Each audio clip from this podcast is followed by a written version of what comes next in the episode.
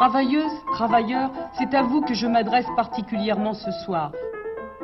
Pourquoi voulez-vous qu'à 67 ans, je commence une carrière de dictateur? Il s'appelle, euh, alors d'abord on l'a baptisé Maurice, et puis on trouvait pas ça drôle, et un jour j'ai baptisé Grainerie, et toute la mairie l'appelle Grainerie. Voilà.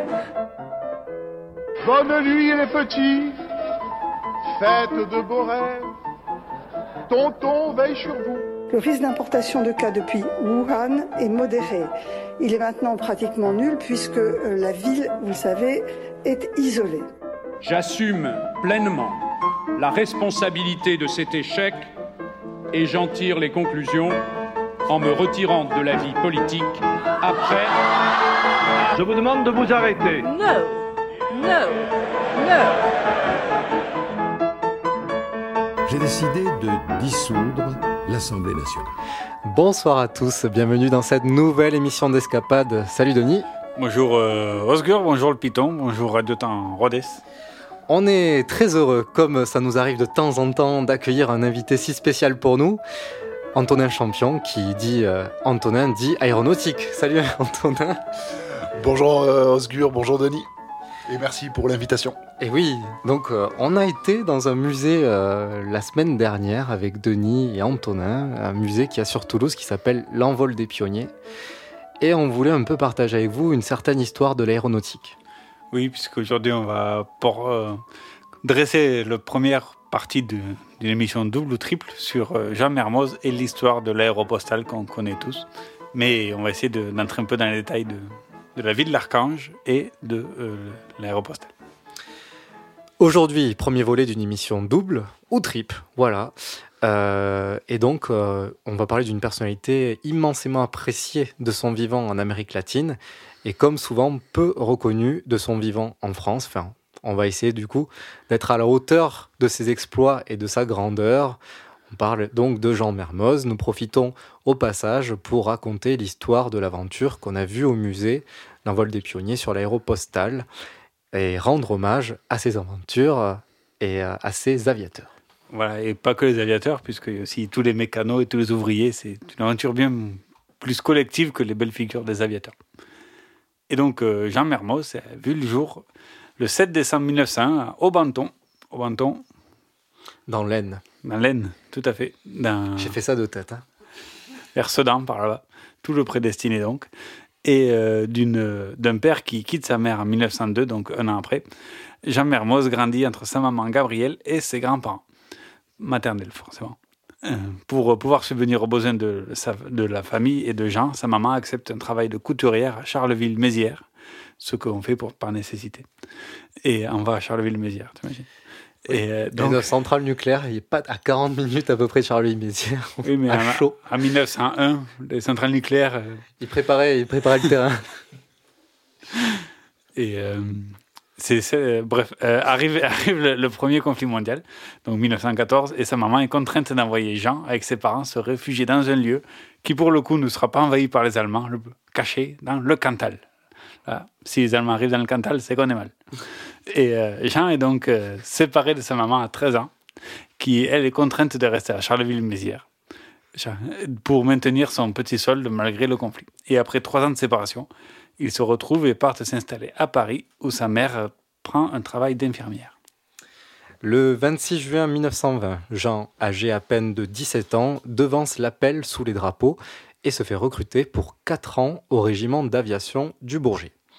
Il postule à l'aviation car les salaires y sont plus conséquents qu'ailleurs. Hein, petit malin. Hein. Il veut profiter de la vie, on va, on va voir ça. Oui. Mais aussi parce qu'il vient d'une famille pauvre, donc euh, bon. euh, Il a ça voulu- dessin, voilà. Il a besoin, quoi. Il, a- il en a besoin, c'est vrai que ça lui, ça lui a certainement manqué. Et donc il est envoyé à Istres faire ses gammes, qui est quand même, on le voit là, une base aérienne assez historique. Oui, qui existe toujours, hein, évidemment. Mais la vie militaire est rude pour l'adolescent de 17 ans.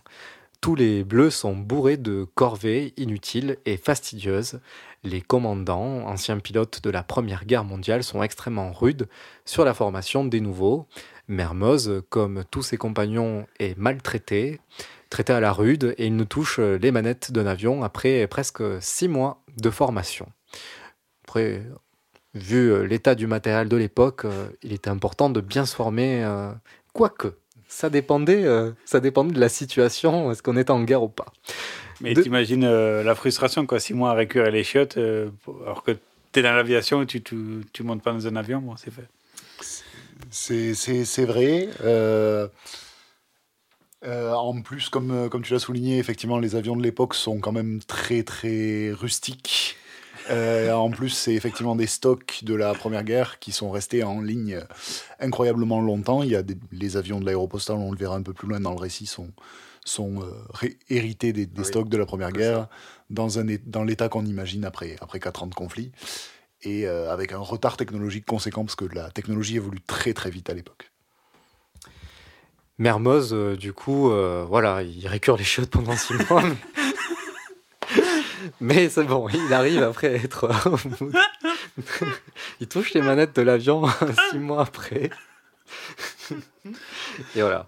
Donc, euh, finalement, Jean Mermoz obtient son brevet. Hein C'est Et ça pas sur n'importe. euh, Son brevet des pilotes. hein. Son brevet des collèges, euh, il l'a déjà eu. Et euh, donc son avion, c'est un Caudron G3. Et ce- il obtient son brevet le 9 février 1921. Au bout du troisième essai, deux pannes eurent raison de sa jambe et de sa mâchoire lors de ses premiers essais. Ah. Et euh, en mai 1921, il est envoyé à un régiment à Metz. Metz qui fut euh, une période terrible pour Jean Mermoz, qui a vraiment souffert de la vie militaire euh, dans la caserne, brimé et réprimé par, par son, son commandant en chef. D'abord, ils, ils firent peu de vols et beaucoup, beaucoup, beaucoup de basses œuvres, toujours, toujours la même rengaine. Et euh, de plus, le commandant en chef donc prit Jean Mermoz en grippe, ce qui lui compliqua d'autant plus sa vie quotidienne. Et hum, rapidement, l'espoir euh, Jean Mermoz et, et pour Jean Mermoz, excusez-moi, parce qu'il est envoyé en Syrie. À l'époque, ça faisait rêver. C'est un espoir. Syrie, qui, à la suite de la chu- la chute de l'Empire ottoman en 1919 et du traité de Sèvres, est passé sous protectorat français. Mermoz euh, arrive à Beyrouth sur le bateau le André Chénier après cinq jours de traversée sur un vieux rafio dans des conditions bien terribles. L'escadrille de Mermoz est située proche de Palmyre, à Tadmor, qui est située à 200 km à pied après Damas. Bon, c'est l'isolement. La vie militaire des escadrilles est monotone, solitaire, euh, il y a de quoi récurer des chiottes. Les missions principales sont euh, d'instituer la présence française et de surveiller les bandes de brigands avoisinants et les tenir en respect. En effet, euh, peu de vols sur les Breguet 14A-2, c'est ça, à se mettre sous les dents. De plus, le camp est isolé dans un lieu désertique et les ravitaillements se font une fois par semaine si les avions en charge du ravitaillement peuvent passer depuis Damas. 200 km, c'est loin à l'époque. Oui. En avion aussi. Et euh, un petit commentaire? Euh, ouais, on, on, on s'en. L'histoire a un peu effacé euh, c'est ce qui s'est passé euh, dans l'entre-deux-guerres, euh, ouais, parce que la suite a été, on va dire, plus importante dans l'histoire de l'aviation. Mais il y a eu toute une série dans l'entre-deux-guerres de conflits euh, coloniaux euh, en Syrie et ailleurs, où euh, le- les, avions issus de la Première, Guerre mondiale ont continué à, servir. Là, on voit que Mermoz était sur Breguet 14, qui est là aussi un, avion hérité de la Première Guerre mondiale. Euh, il y a eu des conflits au Maroc, euh, à, plusieurs endroits qui ont, euh, en Chine notamment, bref, des conflits coloniaux ou disons où des, grandes puissances euh, s'affrontaient entre elles ou par proxy, un peu comme pendant la guerre froide ensuite, et où euh, l'aviation a joué un, petit rôle, mais déjà il y, avait certaines évolutions qu'on verrait plus tard pendant la Seconde Guerre qui se sont manifestées. Donc, en plus de ces euh, des problématiques outils, hein, enfin, les avions n'étaient pas aussi, comment dire, efficaces, fiables qu'aujourd'hui. Il faut rajouter à cela les aléas climatiques qui, du coup, avaient une importance euh, majeure sur ces avions. Et donc, ça pouvait rendre les, ne serait-ce que des trajets de 200 km très compliqués, en tout cas euh, irréguliers. Les tempêtes de sable, en plus on est en Syrie, peuvent euh, dans ces régions atteindre jusqu'à 1500 mètres d'altitude. Ça complique un peu tout. Voilà. Oui, et puis en plus, les cabines étaient ouvertes et tout ça. Enfin, c'était beaucoup moins isolé qu'aujourd'hui, quoi. Termes beaucoup plus exposés.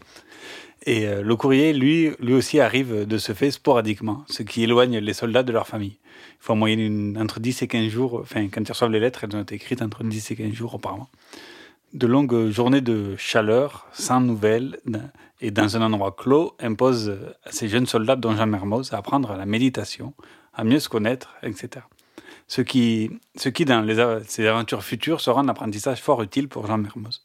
C'est dans ce contexte que Mermoz célèbre son 20e anniversaire, son premier Noël loin de sa maman. Au retour d'une mission dans la région de l'Euphrate, le moteur de Mermoz prend feu. Le pilote parvient à le poser à temps, ni lui ni son mécanicien ne sont blessés, mais autour d'eux, le désert. Les deux hommes n'ont pas de vivres, pas une goutte d'eau. Cela se passe au mois de mars. La température au soleil, il n'y a pas d'ombre, monte à 35 degrés. La nuit, elle tombe à 3 ou 4 degrés. Les aviateurs vont marcher pendant quatre jours et quatre nuits. Ils connaîtront l'inquiétude, voire l'angoisse. Ils subiront les souffrances de la soif, de la déshydratation, les affres de l'hallucination, le délire. Le mécanicien tombe le premier. Mermoz se traîne jusqu'à la piste qui relie Dérésor à Palmyre. Sur cette piste, où il ne passe parfois âmes qui vivent et secourables pendant des semaines, des maharistes le ramassent à demi-mort et le ramènent à Palmyre avec le mécanicien. Cette panne dans le désert, c'est la trempe ultime. L'homme en sort vulnérable ou invincible à jamais. Mermoz n'aura plus rien à redouter. Le 12 janvier 1923, départ de Palmyre. Fin février, nommé sergent, Mermoz quitte le Levant. En juin, il rejoint la 3e escadrille du 21e régiment d'aviation de bombardement à Essel et Nancy. C'était le récit du premier grand accident de la vie d'aviateur de Jean Mermoz, qui est un récit terrible. Ils ont erré pendant quatre jours dans le désert euh, sans eau, sans, sans vivre. Et ce qui est les lectures extraites euh, d'Azur et de Sable, un livre écrit par Marcel Migeot, militaire, aviateur, contemporain de Jean Mermoz en Syrie, et plus tard même membre de l'Académie française. Merci pour cet euh, extrait qui nous élève. Tout voilà. Mermoz euh, quitte euh, Palmyre au printemps 1923. Il a accumulé plus de 600 heures de vol entre juste en 18 mois en fait. à titre de comparaison, peut-être qu'Antonin, tu peux nous dire euh, un jeune pilote euh, en combien de temps il met pour faire 600 heures de vol? C'est une très bonne question. La réponse est très courte, ça dépend. Euh, 600 heures de vol euh, pour un pilote de ligne, c'est pas mal déjà en une année. pas mal déjà en une année, et lui, avec l'avion rudimentaire, les avions rudimentaires qu'il avait, il l'a fait en 18 mois. Quoi. Enfin bref, de retour en France, il est intégré au régiment de Nancy, puis de Thionville, où il se lie d'amitié avec d'autres immenses pilotes, tels que certains Henri Guillemet et Victor Etienne, grands pilotes qui sont aussi liés à la grande histoire de l'aéropostale. Oula, spoiler. Mais la vie de régiment se passe mal pour Jean Mermoz, qui ne vole plus, qui s'ennuie dans ses tâches inutiles et rébarbatives. Maintenant, il le sait, il a besoin de lier sa vie à celle de l'aviation. Son cœur bat pour les avions et il se sent libre que dans le ciel.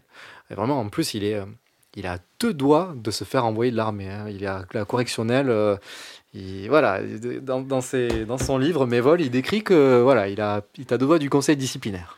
Mais il a toujours eu un fort caractère, un caractère bien trempé. Et, c'est pour ça que la vie militaire n'était pas faite pour lui, en fait. Mermoz hésite euh, lorsqu'en juin 1924, son contrat avec l'armée prend fin. En effet, à cette époque-là, il faut rappeler que le quai, euh, le quasi, pardon, pas le quai d'Orsay, le quasi seul employeur d'aviateurs est l'État via l'armée. L'aviation civile est encore embryonnaire, Air France est loin d'être née, et l'aviation commerciale, elle, est inexistante. On est vraiment, enfin, elle commence. Ce n'est que à ses balbutiements parce qu'en en fait, il faut se poser la question qu'est-ce qu'on fait de tous les avions qui ont été produits pendant la Première Guerre mondiale? Et de tous les pilotes. Parce qu'on a aussi beaucoup de beaucoup d'avions pour, euh, pour bombarder des Allemands, mais aussi formé beaucoup de pilotes pour conduire ces avions.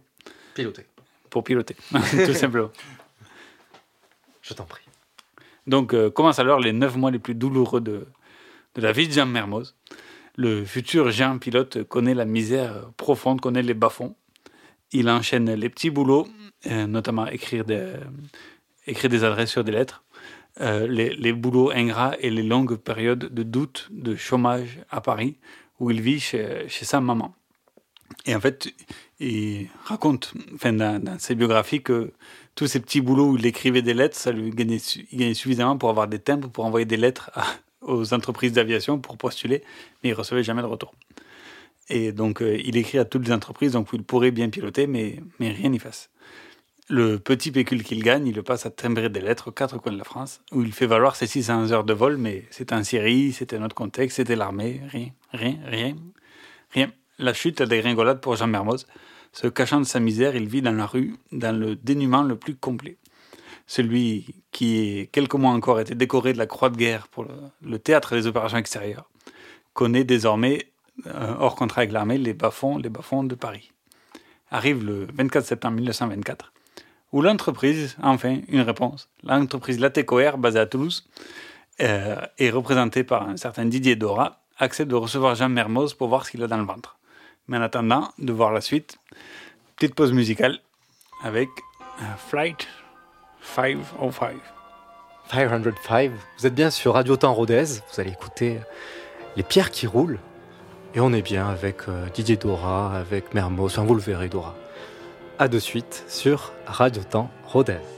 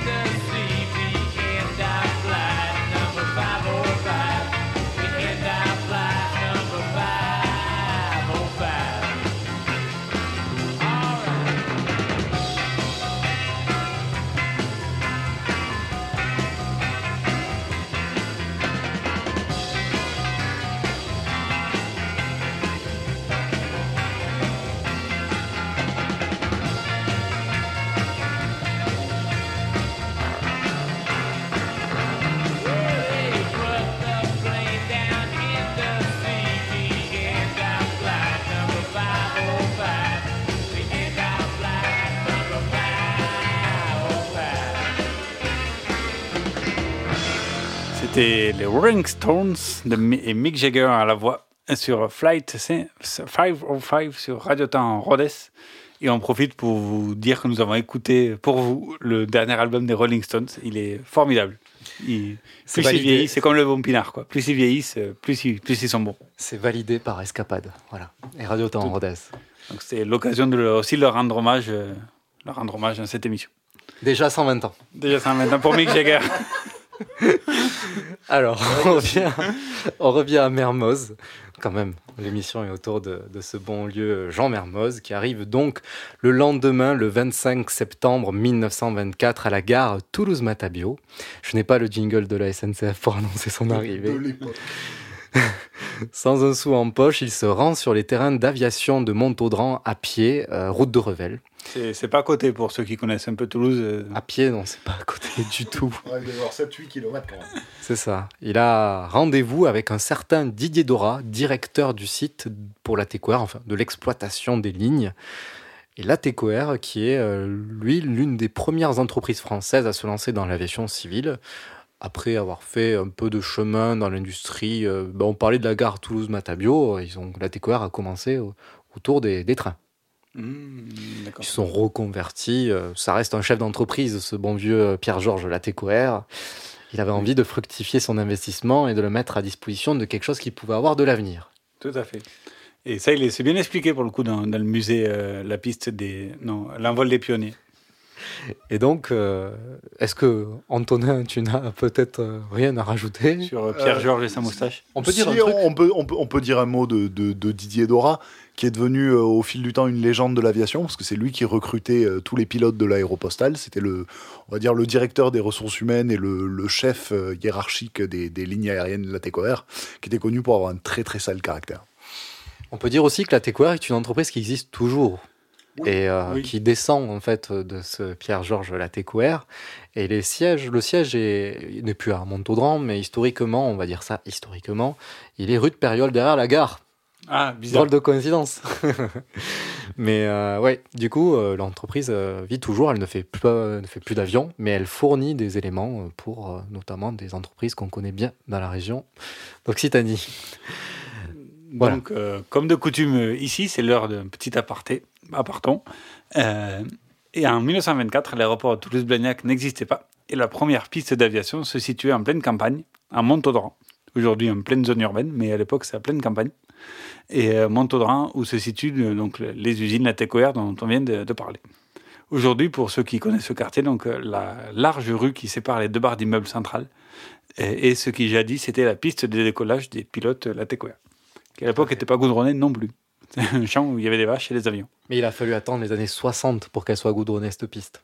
Mais, mais, mais les, les, les vols ne partaient plus de Montaudran, déjà dans les années 60. Si Ah ben justement, Antonin te dira que le, dernier vol d'Air France, il a duré longtemps, quoi, jusqu'aux années 90-2000, mais c'était pas pour du passager, c'était une zone de maintenance. Avant que les usines d'Air France Industrie passent à Blagnac, à côté de l'usine de la 380. Exactement, Osgur. Jusque- Jusqu'en 2003, il y avait des activités de maintenance d'Air France à Montaudran. Et euh, pour nos amis toulousains, euh, il faut imaginer des, des A320 qui allaient se poser euh, quasiment dans le centre-ville, j'exagère à peine. Le tout en vol à vue, parce que la piste n'était pas équipée pour les approches aux instruments, pour aller dans les hangars de maintenance. Donc c'est- quelque chose qu'on a à peine à imaginer aujourd'hui. Ils ont été aussi un peu poussés par la pression immobilière, euh, voilà. Donc, euh, bon, euh, un tout a fait que Air France n'est plus là-bas. Et donc, euh, écoutons, revenons à nos moutons et euh, écoutons Didier Dora, le penseur de la ligne, qui en 1962, pour le monopole d'État à l'ORTF, décrit le lieu euh, de l'aérodrome de Montaudran. Toulouse-Montaudran était un espèce de champ euh, qui ressemblait plutôt à une exploitation agricole euh, qu'à une exploitation aérienne. Et cependant, c'est de là que sont sorties toutes ces belles âmes, toutes ces, tous ces hommes magnifiques. C'est dans les hangars vétustes de Montaudran qu'ils ont découvert la beauté du travail. La plupart étaient très jeunes, bien sûr, en arrivant et ne savaient pas ce qu'était la vie, ce qu'était l'existence, l'intérêt des relations entre les hommes. Et la plupart aussi payés au lance-pierre, on reste quand même dans une entreprise capitaliste. Je, je peux juste rajouter une anecdote quand même. Didier Dora, euh, après sa mort, ses corps ont été transférés sur l'aéroport de Montaudran selon ses souhaits. Et jusqu'en 2003, jusqu'à la naissance euh, de l'éco-quartier ou de, de, de la, de la zone qui allait devenir l'éco-quartier de Montaudran, bah, il y avait la stèle et la tombe de Didier Dora. Et euh, jusqu'à ce que. ou la sépulture. Et euh, elle a été transférée depuis. Voilà, petite anecdote. Il est resté au pied de sa piste pendant très très longtemps. Magnifique, magnifique. Et euh, c'est un- une interview de 7 minutes de Didier Dora qu'on retrouve sur le site de l'INA qui est fort intéressante. Et donc pour préparer cette émission, donc on a été visiter l'envol des pionniers qui s'est installé, donc le musée, dans un ancien bâtiment industriel, la Tecoère. Musée très interactif, très, même théâtralisé à certains moments, très sympa. C'est donc euh, ce lieu que Jean Mermoz euh, frappe à la place à la porte du directeur Didier Dora, lecture par Osgur d'un extrait du bouquin de Mermoz, mais vol, euh, publication posthume. Je pénétrai dans une pièce austère et pauvrement meublée. Derrière une table encombrée de papier se tenait le directeur, Monsieur Dora. Derrière lui, une immense carte d'Espagne hachurée de traits multicolores tranchés sur le papier défraîchi du mur. La cigarette aux lèvres, trapue, enfoncée dans son fauteuil, le chef qui, par une énergie forcenée, avait créé, avec un matériel de guerre réformé, une ligne qui, par sa régularité, faisait parler d'elle dans tous les milieux d'aviation du monde, fixait sur moi son regard. Je me hâtais de lui tendre mon carnet de vol, mes papiers militaires. À part moi, je m'attendais à quelques compliments pour mes citations, à des questions sur mes heures de vol. Glacial, Monsieur Dora leva son visage au menton volontaire, aux mâchoires dures. Je vois, fit-il, vous n'avez encore rien fait. Je ne plus retenir une exclamation. J'ai 600 heures Ce n'est rien, rien du tout. J'aurais été terrorisé si je n'avais discerné dans le regard de cet homme si dur une chaude et profonde flamme humaine. Il examinait mon costume brossé jusqu'à la corde, ma crinière soigneusement ramenée dans le cou. Vous avez des beaux cheveux, ricanait-il. Vous n'avez pas une tête d'ouvrier. Mais j'ai demandé à être pilote. Ici, être pilote, c'est être ouvrier d'abord. Vous passerez par la filière. Je vous engage comme mécano. Allez voir le chef d'atelier et demandez-lui des bleus. Bien, monsieur le directeur. Quand pourrais-je piloter? Ici, on ne pose pas de questions. Vous le verrez bien quand vous voudrez. Si vous voulez, ajouta-t-il en me congédiant. Le chef d'atelier me convoqua pour le lendemain 6h30. Il me présenta à Marcel Rennes et à Dubourdieu, de nouveau comme moi. Dubourdieu, qui était de la région, nous indiqua un hôtel. La chambre y coûtait 4 francs par jour et le repas 2 francs 50. Quatre vieilles demoiselles nous reçurent au grand balcon. Pieuses, aimables, enjouées, elles avaient vu passer chez elles plusieurs jeunes gars, comme nous, pleins de santé, qui, un matin dans la brume, étaient restés dans les Pyrénées. Le lendemain matin, avec, Ren, avec Rennes, Dubourdieu et quatre autres nouveaux, nous nous tassions dans un coin du tramway. Écrasés de respect, nous osions à peine lever les yeux vers les anciens reconnaissables à leur veste de cuir. Au terrain, le chef mécanicien nous attendait. Ah, c'est vous les pilotes. Bon, vous voyez ces cylindres? Vous allez les laver à la potasse. Ça fera blanchir vos jolies mains. Pendant trois semaines, nous frottâmes avec acharnement ces centaines de cylindres. Un matin, le chef mécanicien nous accueillit par ces mots.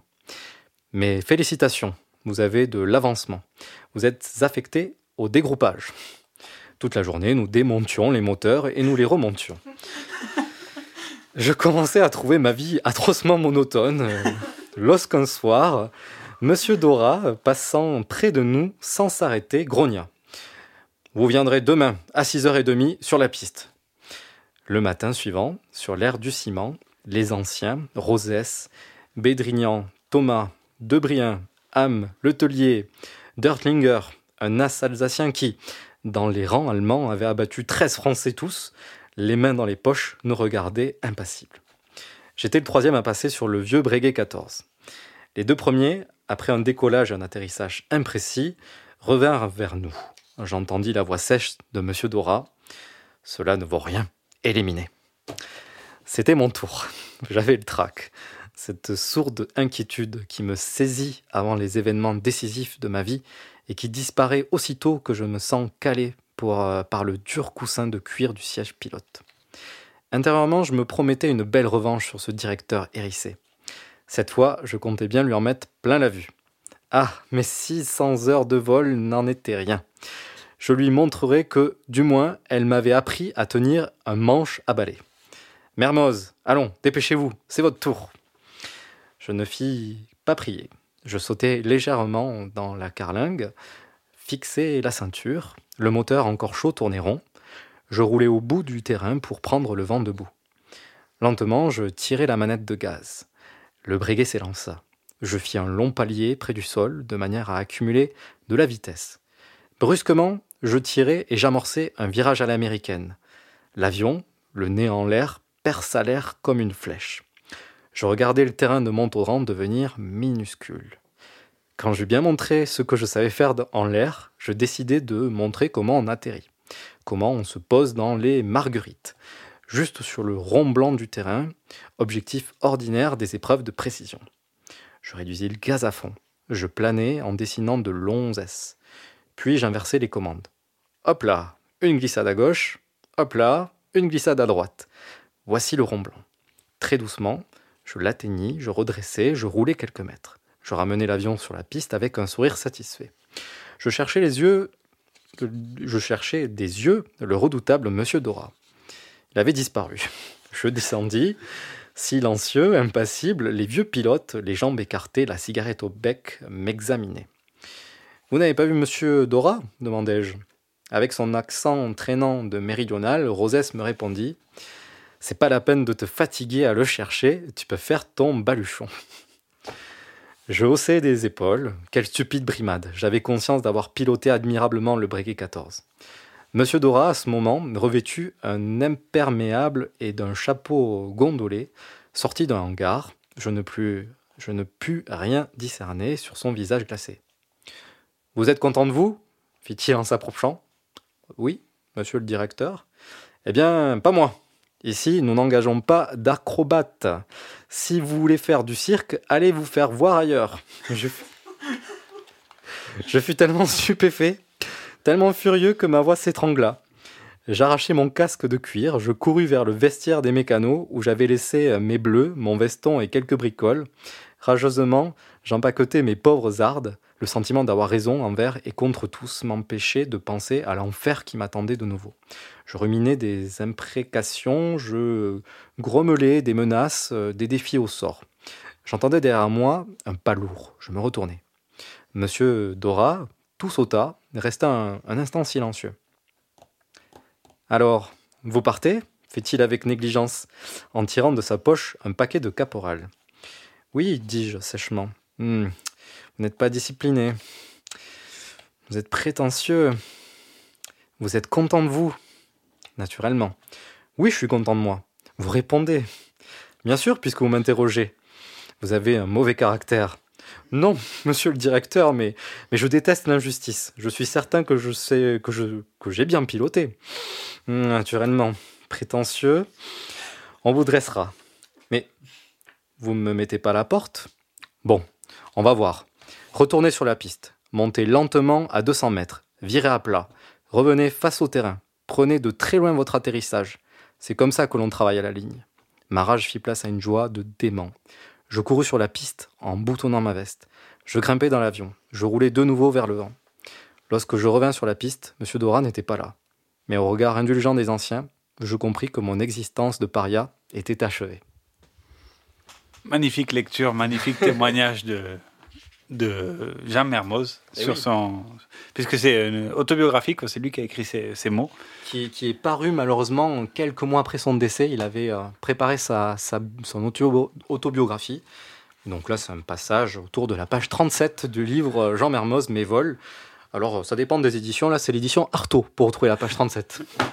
Pour le coup, mais franchement, magnifique histoire et c'est vrai que il été tout content d'avoir fait des pirouettes, d'avoir montré tous ses talents et au final, pour qu'on lui dise, on n'est pas au cirque. Mais bon, donc, euh, si la TECOR est à la recherche de nombreux pilotes, c'est parce qu'ils sont en train de développer un projet de grande ampleur de livraison de courrier. Donc, il leur faut des pilotes jeunes, un peu fous et surtout très talentueux. À cette époque, ce projet n'est donc à ses balbutiements et l'idée d'abord de rejoindre Casablanca, alors colonie française, ancrant la ligne Toulouse, Alicante, Malaga, Casablanca. Euh, ce qu'il y a d'intéressant à, noter, c'est que euh, le Dora et, et, et la TECOR étaient parfaitement conscients du fait que euh, la technologie de l'époque était insuffisante pour réaliser des vols de longue distance et que donc ce qu'ils s'apprêtaient à faire, même d'aller seulement jusqu'à Casablanca, on verra que la ligne est, allée bien plus loin par la suite, était déjà bah, un exploit et que ce serait en fait pas viable. Mais ils espéraient dès le début que la technologie évoluerait assez vite pour que ça devienne dans le futur viable et, et, et qu'au moment où ça le devienne, ils aient déjà pris suffisamment d'avance sur euh, toute la concurrence bah, pour être déjà établis et être déjà les, les numéros 1. Des vrais pionniers. Est-ce qu'on peut considérer Dora comme un explorateur? On continue. Mermoz est donc embauché pour assurer la ligne Toulouse-Barcelone, puis Barcelone-Alicante. Prodigieux aviateur et fou de travail, il va faire du zèle, se proposant de remplacer tous les aviateurs absents, décédés ou en congé. Il fait presque des vols tous les jours, ce qui aujourd'hui euh, serait déjà épuisant, euh, interdit par le droit du travail. Cela a demandé... J'invite tous les, tous les auditeurs que ça intéresse à aller jeter un coup d'œil à la réglementation européenne qui s'appelle le PART FCL, qui, FTL, pardon, qui, qui régit les limitations de temps de vol des pilotes. On en est loin. Et donc, euh, voilà, se demander à l'époque une force physique et mentale hors du commun compte tenu des, des conditions de travail aussi compliquées. Les avions tombaient souvent en panne, il n'y avait pas de radio embarquée à cette époque, un peu de TSF à la limite. Les euh, aléas climatiques euh, influencent gravement euh, les vols. Bon, voilà, compliqué. Mais Mermoz aime son travail, il adore ça, c'est un fou. Il se donne corps et âme à la tâche et accumule les heures de vol tout autant que les soirées de débauche à Barcelone. hein. Il aimait ça, il aimait profiter de la vie nocturne. Ah, pour le coup, il avait le Laguaille, euh, Jean, Jean Mermoz. Et là, il- pendant 6-8 mois, il vivait à Barcelone. Il a bien profité de la ville, qui était aussi Ah oui. en plein essor économique. C'est l'époque de Gaudi, tout ça. Oui, et puis euh, euh, la cocaïne coulait à flot aussi, et dans son nez notamment, à Mermoz. Oui, il a eu. euh, Une période très autre, très diverse. il Et a respiré le bon air, comme on dit. Et je crois que tu as aussi une petite lecture d'un- livre que tu, as, aimé et qui euh, a aussi un peu inspiré euh, cette, euh, cette émission, Denis. Oui, c'est le club de lecture euh, de l'Escapade. Non, c'est un petit extrait de la biographie de Jean Mermoz par son grand ami Joseph Kessel, qui est un magnifique bouquin qu'on recommande. Et là, il décrit Mermoz à cette époque où on vous parle des années 1924-25 à Barcelone. Mermoz était né pour la quête de l'inaccessible. La terre et ses biens n'étaient pas en mesure de le satisfaire. Il pouvait rire, il pouvait se gorger de nourriture et de plaisir. Il pouvait aimer, et cela ne lui suffisait pas. Un appel plus exigeant le fascinait. En vérité, les hommes tels que lui n'ont pas de but. Ils n'en poursuivent que l'apparence. Si- S'ils ont atteint celui qu'ils se proposaient comme définitif, ils le dépassent aussitôt pour aller à une autre lueur, à un autre reflet. Plus loin, plus haut, l'objet réel de cet acharnement et ce qui leur échappe, c'est le mouvement d'ascension lui-même, c'est la montée sans fin. Ces hommes ne peuvent pas jeûner comme les moines, se, vouer co- comme les gens de science et de, méditation au silence des chambres closes. Leurs muscles, leur cœur amoureux du vent et du péril s'y refusent. Mais leurs prières, leur poésie, elles jaillissent de leurs actes aussi purs, aussi fraîches, aussi graves que celles du, moine, du savant, du poète, lorsqu'ils vont à l'assaut du monde et qu'ils se dissolvent dans son intensité. C'est l'extase des hommes puissants dont la chair et l'esprit ont besoin d'évasion. Alors chante en eux une joie, une force, une paix magnifique. On a du Kessel, là, on est emporté dans son récit, qui rend si bien hommage à Mermoz et euh, même à tous les pilotes euh, et les pionniers. Tout à fait, parce que Kessel a aussi volé sur, euh, sur la ligne plusieurs fois, et mais il était grand ami de Jean Mermoz, et euh, ils devaient écrire sa biographie ensemble, mais Jean Mermoz est décédé, et donc il a écrit cette biographie huit mois après le décès de son grand ami. Et même pour l'écrire, il, a, il, a, il jusqu'au fin fond de la Patagonie en avion, sur les lignes de Jean Mermoz, à rencontrer les gens qui ont fréquenté Mermoz à, l'époque où il est mort, pour euh, avoir un témoignage le plus proche possible et rendre fidé- fidélité, un bel hommage à, à son ami décédé. Mission accomplie. On va, je vous propose de faire un petit pas en arrière, euh, de donner un peu de sens à pourquoi, au final, euh, la TQR euh, veut forcément faire une ligne qui va jusqu'en Afrique du Nord, même au-delà. Euh, nous sommes à la sortie en fait de la Première Guerre mondiale. On, remonte un peu fin des années 1919, début des années 20, et donc un certain Pierre Georges de la TQR implante une usine de construction d'avions à Toulouse, dans le quartier de Montauban, comme on l'a vu. Ces avions ont pour objectif d'acheminer le courrier à Casa, Casablanca, au Maroc. Rappelons que le territoire est alors une colonie française et que la création d'une ligne postale aérienne n'a rien d'anodin. L'État français accompagne l'entreprise en créant ou adaptant des réglementations en vigueur en France ou à l'étranger Et euh, comment ils le font pour adapter la réglementation à l'étranger? Elle n'existe pas des fois. Mais la diplomatie française est là. Elle aide également la start-up toulousaine dans les démarches internationales et les diverses tractations. L'initiative de la TCOR de reconvertir le matériel et les forces vives de la guerre pour un usage civil permet in fine d'accroître le rayonnement international de la puissance française à travers ses colonies et pourquoi pas ailleurs aussi. Et notons également que, nous pouvons faire une distinction temporelle sur l'épopée de l'aéropostale. Nous avons une première période entre 22 et 27 menée par la Compagnie Générale d'entreprises aéronautiques, ligne aérienne, la TECOR. Puis une deuxième partie, là c'est complètement différent, entre 1927 et 1933, reprise par la Compagnie Générale Aéropostale. Et ensuite par euh, Air France, mais ça c'est une autre histoire. Et euh, petit extrait du podcast euh, d'Hérodote.net, animé par Richard Frenmer, qui explique le recrutement des pilotes et le développement de la ligne. C'est parti C'est parti. Racontez-nous un peu qui sont ces pilotes. Est-ce que ce sont des casse-coups Est-ce que ce sont euh, des anciens combattants? Alors, il faut savoir que la majorité des, des pilotes, à l'époque, être pilote, euh, ça paraît un peu irréel. La majorité des pilotes qui vont être recrutés euh, dans les lignes aériennes de la TCOR sont d'anciens pilotes, pilotes de guerre d'anciens pilotes euh, militaires ou qui ont fait une partie de leur service militaire en aviation. Donc ce sont des gens qui savent déjà voler, qui savent diriger un avion. Mais à partir de là, bah, ils savent diriger un avion, mais par contre les lignes, il faut les créer de toutes pièces. Alors c'est vrai qu'on ne s'en rend pas trop compte, je dirais, lorsqu'on traverse euh, l'Europe, la France, l'Espagne, et lorsqu'on traverse la Méditerranée pour arriver en Afrique du Nord, mais c'est vrai que lorsqu'ils seront en Amérique du Sud, on va véritablement créer ces lignes, et on va, comme on dit, trouver des voies aériennes, on va essayer de, chercher un passage. Euh, à travers les montagnes, euh, à travers les déserts, pour euh, se dire, ben voilà, on passera par là pour créer cette ligne, pour créer ce chemin. évidemment, c'est une aventure qui est complète. Et c'est là où on a considéré après que ces hommes-là étaient des héros. Mais à la base, ces hommes-là sont de simples ouvriers. Ils ont une mission, c'est de trouver un chemin pour passer, pour que le courrier c'est un peu la devise officieuse de l'aéropostale. Le courrier doit passer à tout prix. Donc ils ont un chemin. Il faut qu'ils trouvent ce chemin. Une fois qu'ils ont trouvé ce chemin, ils l'empruntent. Comme on l'a vu, Jean Mermoz est accueilli sèchement à son embauche par Didier Dora. On l'a partagé, cet extrait. La société La commence cette même année euh, l'exploitation de la ligne Toulouse-Casablanca avec des Salmson puis des Breguet 14. Ah oui, euh, d'ailleurs Dora... Euh, non, alors c'est La qui est affectionné en particulier Samson, et c'est Dora qui a convaincu Pierre-Georges de passer à du Breguet qui était beaucoup plus fiable. D'accord. Voilà. Quand on voit toutes les pannes qu'il y a sur le Breguet, le, Samson, je n'ose pas imaginer. ouais, voilà. Bon, le matériel n'est pas du tout adapté à du transport de courrier. Hein. On l'a souligné tout à l'heure, on le ressouligne. Les avions sont en fait ouverts à tous les vents. Il faut veiller limite à ce que le courrier entassé ne s'envole pas à son tour. Hein. Parfois, les sacs de courrier font plus de 150 kilos et des passagers n'hésitent pas à accompagner les pilotes pendant leur voyage. Assis sur les sacs de courrier, cela permet également de tasser les lettres, ce qui n'est pas plus mal. Ça a ce petit côté pratique.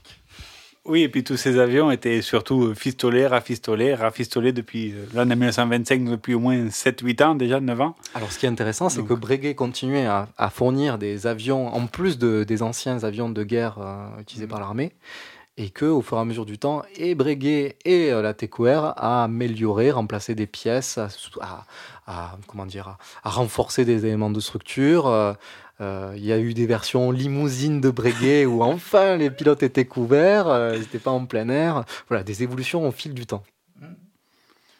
Oui, parce que traverser les Pyrénées et tout ça quand on n'est pas couvert, quelle aventure. Et encore, c'est que les Pyrénées. Donc, euh, chose assez remarquable, Dora et la TechWare ont réussi à ancrer dans toutes les têtes des pilotes et des personnels en vol ou au sol la nécessité absolue d'acheminer du courrier en temps et en heure le plus vite possible, le plus rapidement possible, sans jamais faire de pause. Qu'il fasse beau, qu'il pleuve, qu'il vente, qu'il y ait tempête, qu'il y ait tornade, le courrier doit être acheminé. Si l'avion est en panne, tout le monde doit mettre les mains dans le cambouis pour réparer l'avion afin de transmettre le courrier à l'heure prévue. Tout le monde doit vivre courrier, boire courrier, manger courrier. C'est une religion qui s'instaure petit à petit. Le devoir des pilotes, le devoir d'entreprise et, in fine, le devoir de la France. Didier Dora, on peut le considérer, en un mot, c'est le recruteur. Euh, Didier Dora, c'est un ancien pilote de chasse pendant la Première Guerre mondiale. Et il va devenir pilote chez la TECOR et très vite, il va être nommé directeur d'exploitation de la ligne et donc de la compagnie générale aéropostale par la suite. En fait, c'est l'homme qui va être sans conteste la, cheville ouvrière, euh, je dirais, de, l'aéropostale, puisque c'est lui qui va à la fois retrouver, trouver, retrouver des pilotes qui sont capables d'eux, de, de, je dirais presque de se transcender pour franchir des obstacles comme les Pyrénées ou comme la Cordillère des Andes en Amérique du Sud, et ce recrutement, il l'organise et il va euh, véritablement l'organiser une main de fer. Il y a une phrase de Didora qui est assez exceptionnelle, qui a été reprise par plusieurs pilotes et notamment par, euh, Jean Mermoz. Euh, je peux vous la citer quasiment de mémoire. Didora, à un moment, le dit à tous ses pilotes. Il leur dit, en gros, vous allez partir. N'oubliez pas que la fantaisie, que l'héroïsme n'ont aucun sens. Hein. On n'est pas là pour ça. Vous êtes des ouvriers. Et il leur dit surtout, et cette phrase est magnifique, pas d'éclat, pas d'exploit possible, le public doit toujours ignorer votre nom, sinon par une ligne dans le journal le jour où vous serez assez maladroit pour vous faire tuer. Parce que malheureusement, sur la ligne, il va y avoir des morts, et Didier Droit leur reproche presque de risquer leur vie et surtout de se faire tuer. C'est lui qui recrute Mermoz? C'est lui qui va recruter Mermoz, c'est lui qui va recruter Guillaumet, c'est lui qui va recruter euh, Saint-Exupéry, c'est lui qui va recruter aussi des pilotes que l'on connaît moins, par exemple Paul Vacher qui va ouvrir la grande majorité des lignes d'Amérique du Sud avant que d'autres derrière lui euh, continuent à assurer ces lignes. Donc on a tout un tas de pilotes qui vont être recrutés par Didier Dora pendant la période de, la TECOR et ensuite pendant la période de, la Compagnie Générale Aéropostale. C'est lui qui véritablement va construire le pilote de lignes-là. Oui, voilà, c'est euh, suite à ce qu'on vient de dire, euh, Dora quand même a façonné l'exploitation de la ligne, que ce soit les enjeux stratégiques, mais aussi le sentiment d'appartenance et des, des, personnes qui travaillent autour de la ligne. En plus de satisfaire les clients et autres destinataires des courriers, cette mentalité a aussi un bénéfice de renforcer les liens du personnel de la TQR autour d'une même cause, celle d'unir les collègues de boulot autour d'un projet qui dépasse les soucis quotidiens des uns et des autres, un projet qui permet à chaque collègue de passer du temps sur les avions, à les connaître par cœur, à améliorer ainsi peu à peu la fiabilité des engins. Ça faisait vraiment, on le disait en aparté, euh, ça faisait partie de la stratégie de Dora que tout le monde connaisse parfaitement le matériel, comme ça s'il y a une panne, les gens, les pilotes, n'importe qui peut euh, se débrouiller euh, dans le désert pour le réparer, mais aussi euh, ça permet aux personnes qui entretiennent de manière périodique les avions de fiabiliser ces avions-là et de faire vraiment de la maintenance prédictive que de constater des pannes et des pertes. Tout à fait. Et alors que, et on l'a vu même, Mermoz, au début, il, a commencé mécano bleu de travail et tous les pilotes commencent par en bas. On leur pose pas la question. Alors que la ligne, donc euh, revenons nos moutons, que la ligne vers Casablanca gagne en rentabilité et en fiabilité, car ça reste une entreprise privée avant tout. Dora a pour objectif de la prolonger jusqu'à Dakar, aussi colonie française. Mais encore, il faut remplacer le, matériel qui, qui, prend de l'âge et qui s'oxyde. Les fameux Breguet 14 ont été à la base prévus pour comprendre l'ennemi allemand et non pas voler sur la chaleur sénégalaise. C'est sûr que sur le front de l'Est, il faisait moins chaud qu'au Sénégal. On, rappellera que le Breguet 14, c'est un avion en bois et en toile. Ça supporte donc assez mal les variations de température et l'humidité. Donc dans le désert où il peut faire très froid, très froid la nuit et très chaud le, jour, ou euh, dans des régions subtropicales où il peut faire des pluies diluviennes, eh bien euh, c'est un avion qui est pas très adapté quand même. Mm, Dora a d'ailleurs estimé, compte tenu des pannes à répétition, qui avaient lieu en moyenne tous les 20 000 km, soit à peu près 160 heures de vol, qu'il fallait faire une révision des moteurs à la moitié, c'est-à-dire à 80 heures et 10 000 km. Compliqué de rejoindre Dakar dans de bonnes conditions, donc de manière très régulière. Oui, malgré toutes les précautions, on voit que le matériel, il faut faire avec, en plus de la météo.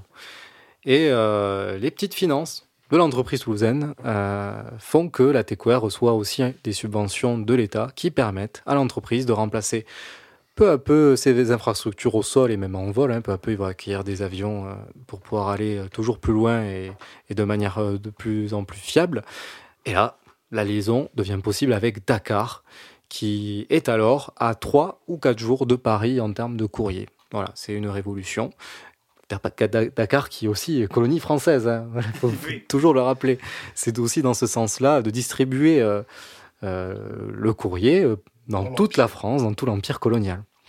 Pendant ce temps, Mermoz a accumulé beaucoup d'heures de vol Et ne serait-ce qu'en 1925, un an après son embauche, voilà qu'il est déjà à 120 000 km et 800 heures de vol, un record qui lui vaut la médaille de l'Aéroclub de France. Fort de son expérience et de sa fiabilité, Dora décide de l'affecter sur la ligne Casa-Dakar. La ligne euh, Casablanca-Dakar est une ligne euh, très dangereuse d'abord. Euh, d'abord, les vieux Breguet 14 n'ont pas la caisse suffisante pour faire le trajet en une seule fois. Il a besoin de plusieurs étapes. Et elles sont donc à Agadir, au sud du Maroc, Villa Cisneros, au nord du Sahara occidental, Cap Juby et enfin Saint-Louis du Sénégal, puis Dakar. Donc il faut quand même à chaque fois s'arrêter. c'est quand même toute, une épreuve. Il y a cinq étapes pour arriver à Dakar. Entre Agadir et Saint-Louis, le Sahara est une zone non contrôlée par les colons français euh, ni par euh, les colons espagnols. Il règne euh, différentes tribus mortes qui se partagent les territoires. Et, d'ailleurs, en faisant mes recherches, j'ai appris que la Mauritanie, le nom de Mauritanie vient ni plus ni moins que du fait qu'il y a des morts là-bas. et bien qu'à la base, les morts sont plutôt au niveau entre l'Algérie et, euh, la Tunisie, vraiment le, long des côtes. Euh, des tribus sont allées un peu plus au sud, au sud-ouest, euh, et donc ce territoire est devenu la Mauritanie. C'était un nom donné par les Français. À la base, c'est pas, pas du tout considéré comme un espace des morts, mais les Français ont constaté qu'il y avait ces tribus-là, et donc on appelait ça la Mauritanie. Voilà, donc ces morts sont hostiles aux colons et profitent de chaque accident pour faire euh, des prises d'otages ou bien pallier, piller pardon, les, malheureux en les laissant sur place. C'est pour remédier à ces difficultés que chaque vol se fait à deux sur avion, hein, avec à son bord le pilote, un mécanicien et un traducteur. Donc en fait, ils sont trois. Et euh, ainsi, euh, s'il y a une panne, le deuxième avion euh, vient immédiatement à la rescousse du premier. Voilà, c'est ils sont pas deux sur avion, c'est moi qui mal lu, c'est le fait qu'il y ait deux avions à chaque fois pour faire la ligne. Les pannes étant euh, monnaie courante, les morts sur la ligne le sont aussi. Euh, c'est arrivé à Mermoz lorsque, lors de ses premiers vols, il était l'avion accompagnateur de d'un pilote, voilà, de deux pilotes qui étaient précédemment, et de ces derniers eu par, malheureusement un accident et à peine atterri. Les morts sortent des collines du Sahara et ouvrent le feu sur l'équipage. Mermoz réussit à atterrir en soutien et le mécanicien plus l'interprète réussit euh, à monter dans l'avion, mais pas le pilote, malheureusement. Et ce, qui se passe euh, a vraiment impacté, a marqué Mermoz. Euh, ça a mis la pression sur sa hiérarchie pour aller récupérer le corps du malheureux et l'enterrer dignement. Euh, ce qui lui fut toujours refusé malheureusement jusqu'à ce que sept mois plus tard, Mermoz force la décision et parte sans ordre. Euh, il atterrit sur place dans le désert, il trouve une mèche de cheveux euh, et à l'instant sortir des morts, évitant le pire. Il put repartir sain et sauf, puis il envoya la mèche de cheveux du malheureux à sa mère. L'escale la plus rude est celle de Cap Juby. Cap Juby un port et un fort espagnol au milieu du désert, dans le Sahara occidental actuel une muraille de béton au bord de la mer, une grande prison à ciel ouvert. Le soleil de plomb, le danger mort présent partout à peine au sortir de l'enceinte. L'escale est pesante pour ceux qui y vivent, rien, rien à faire. L'attente, patienter dans l'attente du vol, accompagné des mécaniciens et autres ouvriers stationnés sur place. Antoine de Saint-Exupéry, le grand Antoine de Saint-Exupéry, a été responsable du site pendant 18 mois. C'est là qu'il a écrit son œuvre Courrier Sud. C'est là aussi qu'ils sont liés d'amitié avec Jean Mermoz, qui le fera suivre plus tard sur la ligne des Amériques. Aujourd'hui, Cap pardon, s'appelle Tarfaya, extrait de petit reportage RFI. Radio France Internationale. Tarfaya, c'est le seul endroit sur toute la ligne qui bat toujours au rythme de l'aéropostale et de la ligne. Rien n'a changé. Voilà le fort, la Casa del Mar qui est dans la mer, on peut la voir. Donc, euh, avec le petit musée Saint-Exupéry qu'on a là, je pense que Tarfaya est comme avant, il est toujours, euh, toujours le Cap Julie. Voilà. C'est ici que Syntex a commencé à écrire.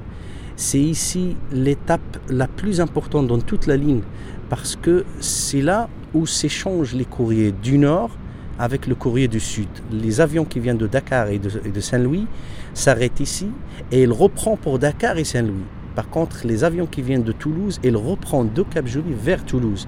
Donc il y aura ici c'est l'échange des, sacs du courrier d'un avion à l'autre. Et les pilotes de la ligne, y compris Syntex, Mermoz, tous ils ont parti par là parce que c'est là où il habitait le, colonel qui gère Tarfaya à l'époque. Ça date, on est devant le fort euh, entre euh, la mer euh, qu'on entend et donc le sable, le Sahara, le désert. Qu'est-ce qui reste aujourd'hui de ce fort qui à la base était un grand fort en chaux blanche et aujourd'hui il en reste plus grand chose Alors le fort en fait il est, on peut dire, dans un état vraiment qui demande une intervention d'urgence de, la restauration. Mais on voit clairement, ça c'est la maison du colonel espagnol, on voit la porte, elle est toujours là. Et on voit aussi, ça c'est les bureaux, l'administration.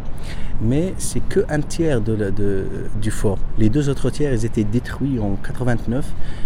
Et euh, la maison des pilotes s'était calée à ce fort. Juste derrière ce, mur-là, il y avait la maison, la maison des pilotes. Donc, donc, pas mal de livres qui s'étaient écrits sur, euh, sur la vie à Cap Julie, c'était là c'était cette entrée-là.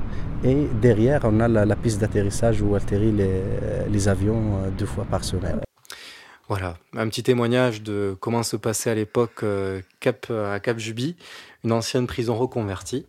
Et euh, on verra dans euh, le prochain épisode de Escapade, le mois prochain, il va falloir être patient. Ce qui va se passer pour Jean Mermoz dans ce désert, à la rencontre des morts, ce n'est peut-être que le début. En attendant, on va se diffuser une petite musique sympa. Je crois que c'est Iron Maiden. Et le titre, Denis, s'appelle Flight of Icarus, le vol d'Icar par Iron Maiden, dont le chanteur est aussi pilote d'avion. On est sur quelle radio déjà? euh, RTR, euh, 107 FM, Radio Temps Rhodes. C'est parti.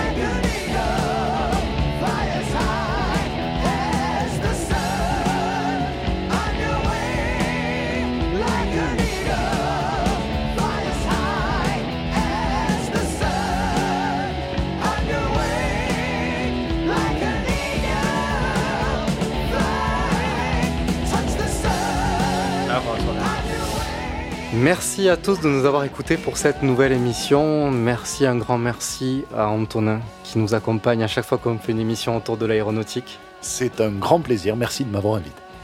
On va, on va espérer que nos agendas collent pour que la fois d'après... Que nos agendas concordent, comme on dit dans l'aviation. Et euh... Non, Merci Denis. J'aimerais avoir ta vitesse, ta finesse d'esprit, mais voilà, on espère que ça va concorder et qu'on pourra reproduire les prochaines émissions avec un même niveau et un même plaisir. Voilà. On remercie aussi le public. Merci, merci, Merci, Louise. et on vous retrouve euh, bah, le mois prochain et puis sinon la semaine prochaine pour une, une autre émission d'escapade que vous avez peut-être eu la chance d'écouter. À la semaine prochaine ou à dans un mois.